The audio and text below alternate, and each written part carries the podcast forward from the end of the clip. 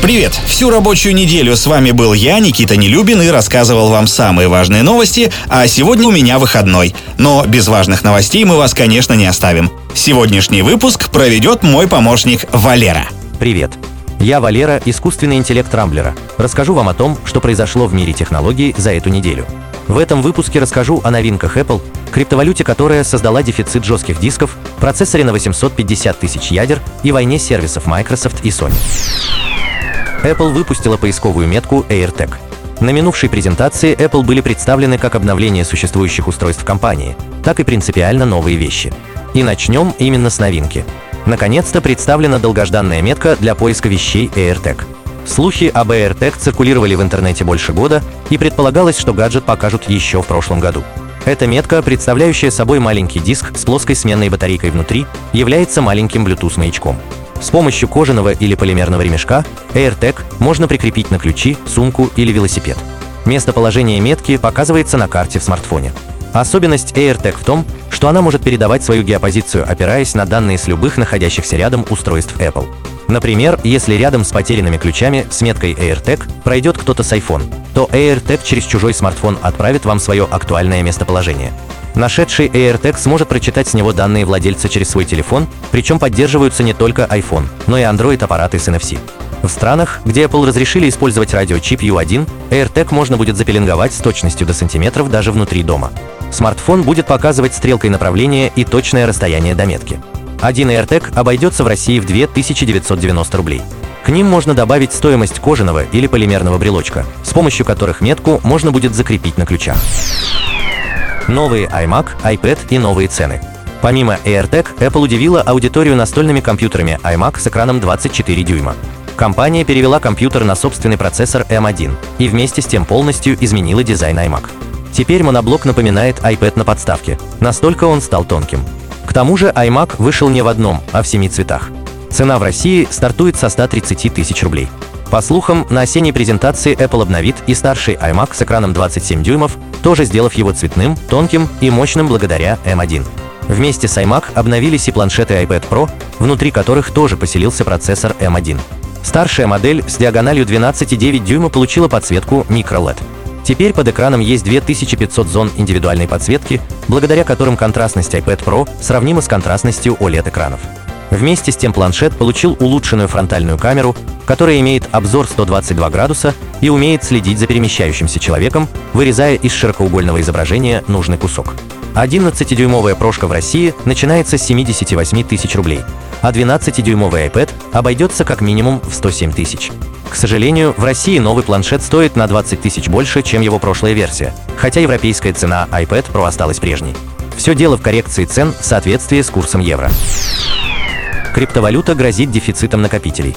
Геймеры буквально ненавидят майнеров криптовалют за то, что те спровоцировали невиданный прежде дефицит игровых видеокарт. Но кажется, впереди новая напасть. Криптовалюта Chia Coin уже привела к дефициту жестких дисков и SSD-накопителей. Chia Coin добывается весьма необычным способом. Этой валюте не нужны сложные расчеты на видеокарте. Она добывается с помощью размещения на жестком диске компьютера больших объемов данных, которые постоянно записываются и считываются. Чем больше свободного места отдано Chia тем эффективнее майнится валюта. Из-за высочайшей нагрузки на накопители SSD потребительского уровня быстро выходят из строя при майнинге Chia из-за чего криптодобытчикам приходится массово скупать накопители любого объема. Chia привела к тому, что в Гонконге средняя стоимость жесткого диска выросла в три раза. Практически все имевшиеся в магазинах запасы уже распроданы, а майнеры начинают поглядывать на рынки других стран. Если популярность Chiacoin продолжит расти, пострадают не только требовательные геймеры, но и вообще все сборщики компьютеров, так как SSD или жесткие диски используются даже в простейших офисных системах. Самое удивительное, что Chiacoin пока находится в стадии тестирования и поэтому не торгуется ни на одной из криптобирж. То есть фактически эта валюта ничего не стоит, ее нельзя конвертировать в государственные валюты. На фоне надвигающегося глобального дефицита накопителей пикантно выглядит тот факт, что изначально Chiacoin задумывался как экологичный аналог биткоина. Новая валюта для своей добычи требует на порядок меньше электроэнергии, а значит по замыслу создателя меньше влияет на окружающую среду. Процессор на 850 тысяч ядер. Массовые процессоры для домашних компьютеров имеют в среднем 4 или 6 ядер. Серверные процессоры включают по 16 или 24 ядра. Но все они меркнут перед детищем компании Cerebras, которая представила процессор WSE2, состоящий из 850 тысяч ядер, работающих на частоте 3 ГГц. Это богатство размещено на кремниевой пластине огромнейших размеров, сравнимых с обеденной тарелкой. Чип выполнен по нормам 7-нанометрового техпроцесса. Всего на пластине уместилось 2,6 триллиона транзисторов. Для сравнения, в топовых десктопных процессорах насчитывается всего несколько миллиардов транзисторов. Энергопотребление WS2 тоже несравненно высокое. Пока домашние процессоры довольствуются сотней ватт, а то и меньше. WS2 для полноценной работы требует 15 тысяч ватт. В свободной продаже чип-рекордсмен не появится.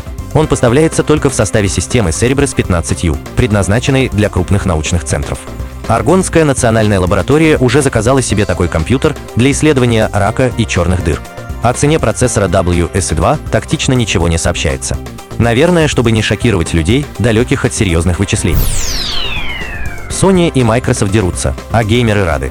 Игровые консоли PlayStation 5 и Xbox Series, запущенные в продажу в конце прошлого года, выходят на новый виток конкурентной борьбы. Sony и Microsoft решили копировать лучшие практики друг друга, пытаясь переманить колеблющуюся аудиторию на свою сторону. Microsoft долго критиковали за то, что для многопользовательской онлайн-игры пользователи должны были покупать подписку Xbox Live Gold, которая в США стоит 10 долларов в месяц. При этом на консолях Sony для онлайн-игры никакие подписки не требуются. Абсурд положения заключался в том, что даже для бесплатных многопользовательских игр на приставках Xbox игроки все равно должны были платить за доступ к онлайну.